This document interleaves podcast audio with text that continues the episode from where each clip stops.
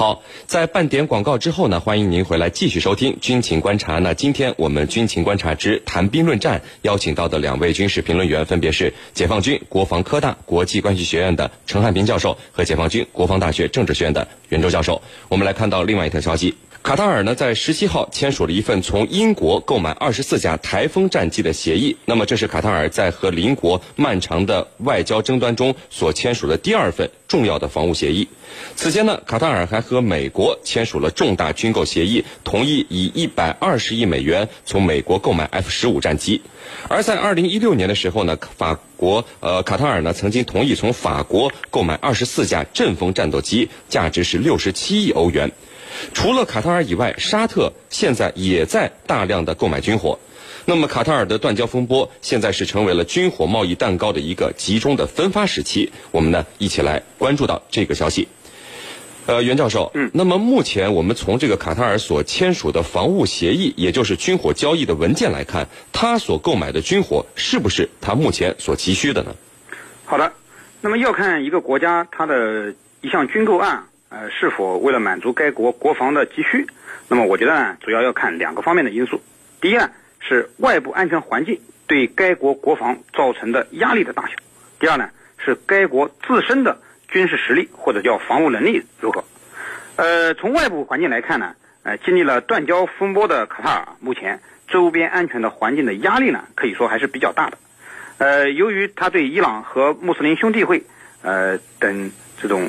他们这上这个采取了一种比较宽容的政策，从而遭到了以沙特为首的呃这种逊尼派阿拉伯国家的这种抵制，那么宣布了和卡塔尔断交。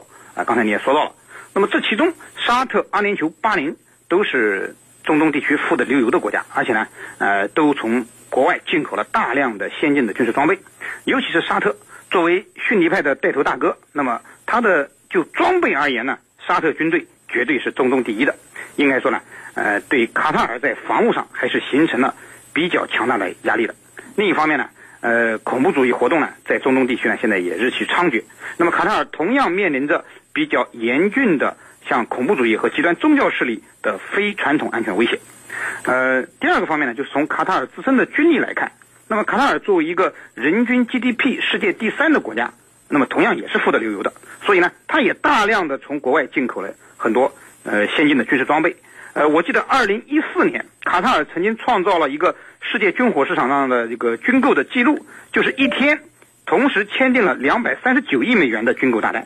呃，所以卡塔尔军队的装备啊，呃，现在来看也是呃非常土豪的。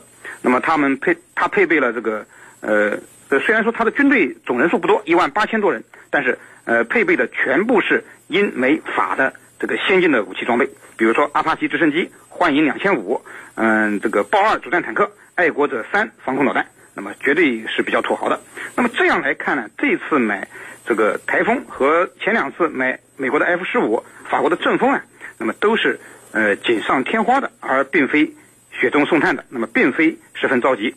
那么之所以呃近阶段那么大量的采购军火，我想呢，主要一是为了显示一下自己的实力，第二呢是拉拢一下。英美法等国来缓解一下由于断交风波造成的这种外交压力，是您。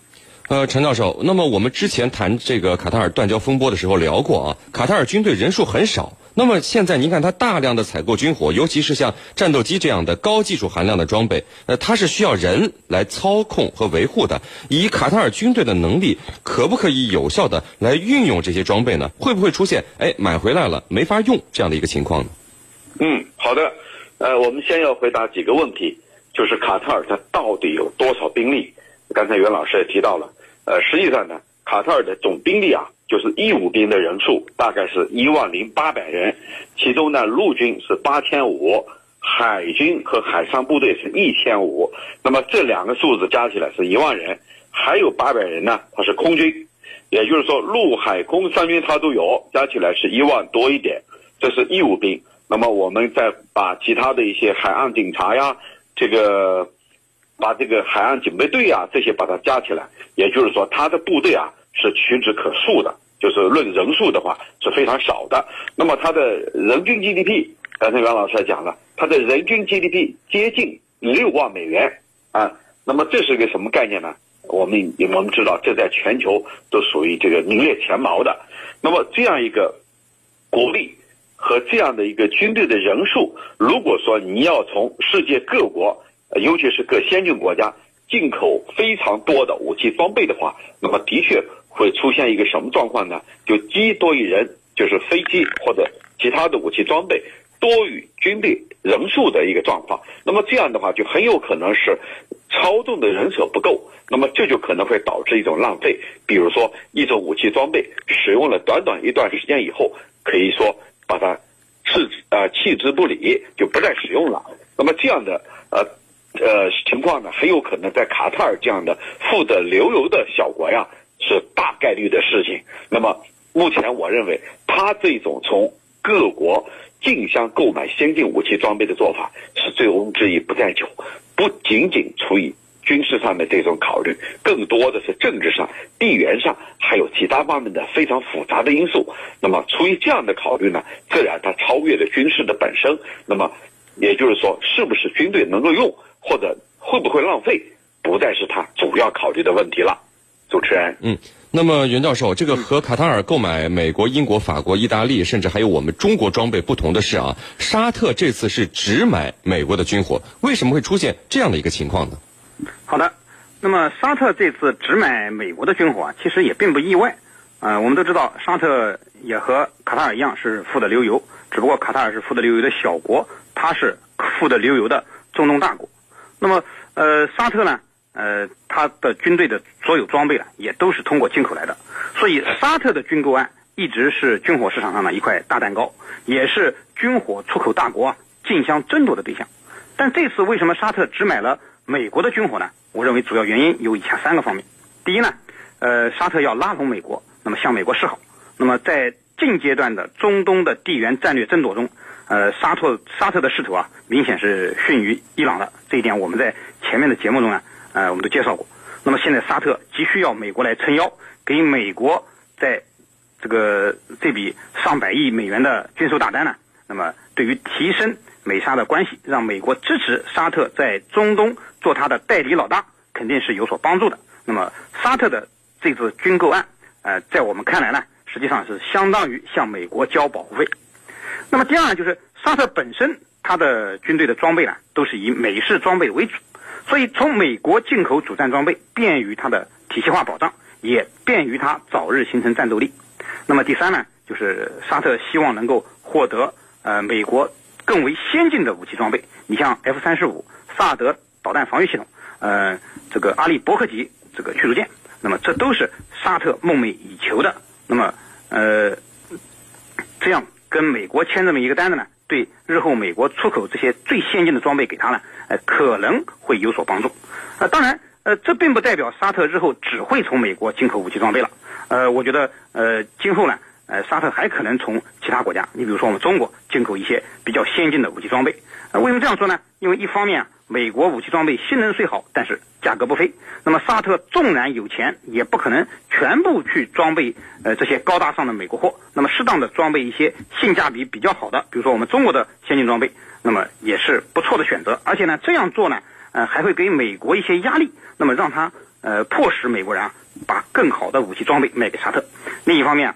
呃，就是由于受制于以色列的反对，美国也不太可能把最先进的武器都卖给沙特。你像 F 三十五、萨德这些高端的武器，几乎不可能是呃卖给沙特的。那么，如果卖给沙特，必然遭到以色列的强烈反对，而美以的关系是非常牢固的。所以，沙特要想要这些高端的装备呢，只能另辟他径。啊，是您，陈教授，您看这个卡塔尔最近的军火大采购啊，美国的战斗机、英国的战斗机、意大利的军舰，还有我们中国的防空导弹，那这么多不同国家的武器装备整合，卡塔尔会不会和印度一样会出现很多的问题呢？您怎么看？好的，那么我认为啊，卡塔尔呃，尽管呢从多国进口的武器装备，但是呢和印度啊还是不一样的。那么印度的特点啊，大家都知道，我们叫它万国牌，就是它所使用的。呃，武器装备，特别是在轻武器方面，啊，枪支方面，可以说是五花八门的。既有呢从这个俄罗斯进口的，也有从呃西方发达国家进口的，还有呢印度自发研制的。更加可笑的是呢，印度有时候它以自发研制研制的这一种，呃，武器装备来使用其他国家的子弹。你比如说，印度自发研制的五点五六毫米这个子弹，所用在的是英法斯的步枪上面。呃，可见呢，这样的情况在印军啊，在印度军队里头啊，它是层出不穷的，大到武器装备，小到这个普通的枪支，以至于呢，一旦发生战争的时候，很有可能某一款枪支的子弹用完了，那么进不来怎么办？需要进口。如果等进口的话，那么可以说如同热锅上的蚂蚁，这个急不得。那么这样的话，对它的战斗力的提升。是有着非常大的影响的，所以大家经常用“万国牌”来形容印度的武器装备。那么卡塔尔它不一样，它没有从东西方分别去购买武器装备，比如说它没有从俄罗斯大量的采购，同时呢，这个也没有从这个其他方面采购，形成这种无法共享共用的这种武器装备或者说弹药。那么这一点它是不一样的。这是第一，第二呢？印度的军队它很庞大，我们知道，呃，它的陆军就一百多万人，这样一支庞大的陆军所需要的武器装备，尤其是呃战争用的子弹，那是这个数量是非常庞大的。那么我们看卡塔尔，它只有万把人军队，陆军呢也就几千人，那么它所使用的武器装备应该是比较少的，量是比较少的。一旦战争急需，它不会出现像印度那样急等。这个急等米下锅的这个情况，急等，呃，这个子弹来进行进口补充，那个情这种情况呢，它是不会出现的。所以呢，我觉得，呃，不管怎么说，卡塔尔它不会出现像印度的这种万国牌的状况。那么最主要的原因啊，还是它没有大批量的去购买，这个分别从不同的国家去购买。那么我们看到啊，虽然说美国、法国、英国。这些国家购买，但是这些国家它都是呃北约系列国家。北约系列国家呢，它在武器装备上它有一个相对的统一性。虽然它在我们国家购买了防空导弹，但是这款防空导弹它跟武器装备它又不一样。武器装备之间，尤其是枪支，它面临一个兼容的问题，就是子弹的兼容。我这款枪，呃，子弹打完了可以用其他的子弹。那么这里头它主要没有像印度那样。这个枪支也从不同的国家购买，而是呢集中购买北约系列国家。我觉得这一点也是不同的。主持人，好的，非常感谢我们的两位军事评论员今天给我们带来的精彩解读，谢谢两位。不客气，主持人，大家再见。谢谢大家，再见。深入军情一线，直击世界风云，军情观察。好的，接下来呢，我们进入到网友谈兵环节，看看我们的军迷朋友们在网上都给我们的评论员们提出了哪些问题。呃，陈教授，我们看到有军迷朋友们提问说，根据报道，最近呢是有一名日本人因为涉嫌从事对华间谍活动被捕了。那么想请教陈教授，为什么呃这个外国对我们中国的间谍活动哎层出不穷，防不胜防呢？嗯。啊，为什么这些年来啊，外国的间谍啊老盯着我们？我觉得这里头有几个方面的因素。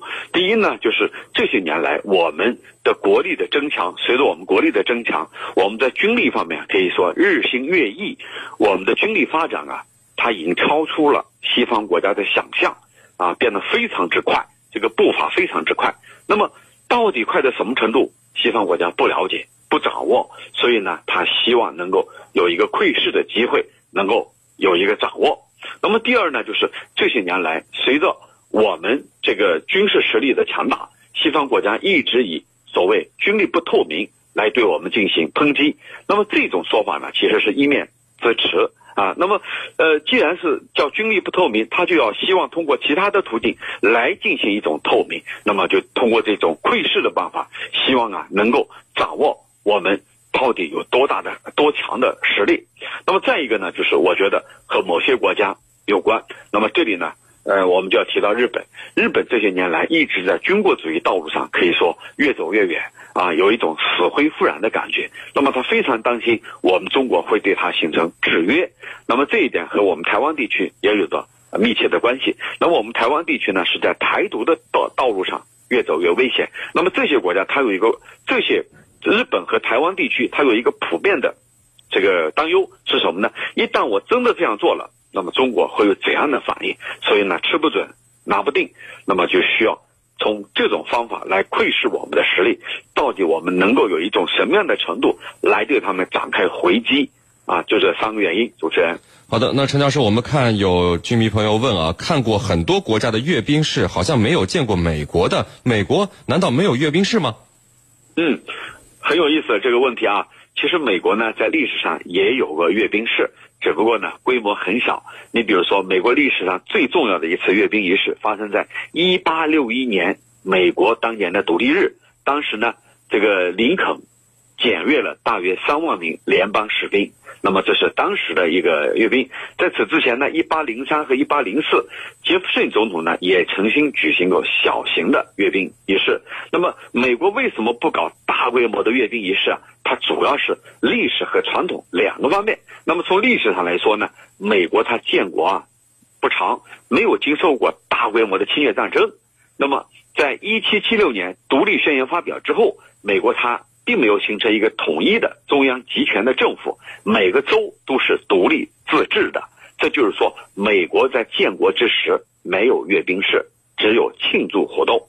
那么其次呢，就是美国在两次世界大战当中，特别是在二战当中，它并没有这个战争并没有给美国带来灾难。但是呢，相反相比较之下呢，其他国家呢纷纷获得了独立。那么获得的独立，获得解放。就要举行庆祝仪式，庆祝仪式呢当中，阅兵往往是重要的一环，而美国呢没有这样的经历，所以他没有必要以阅兵来展示国家的解放、民族的独立。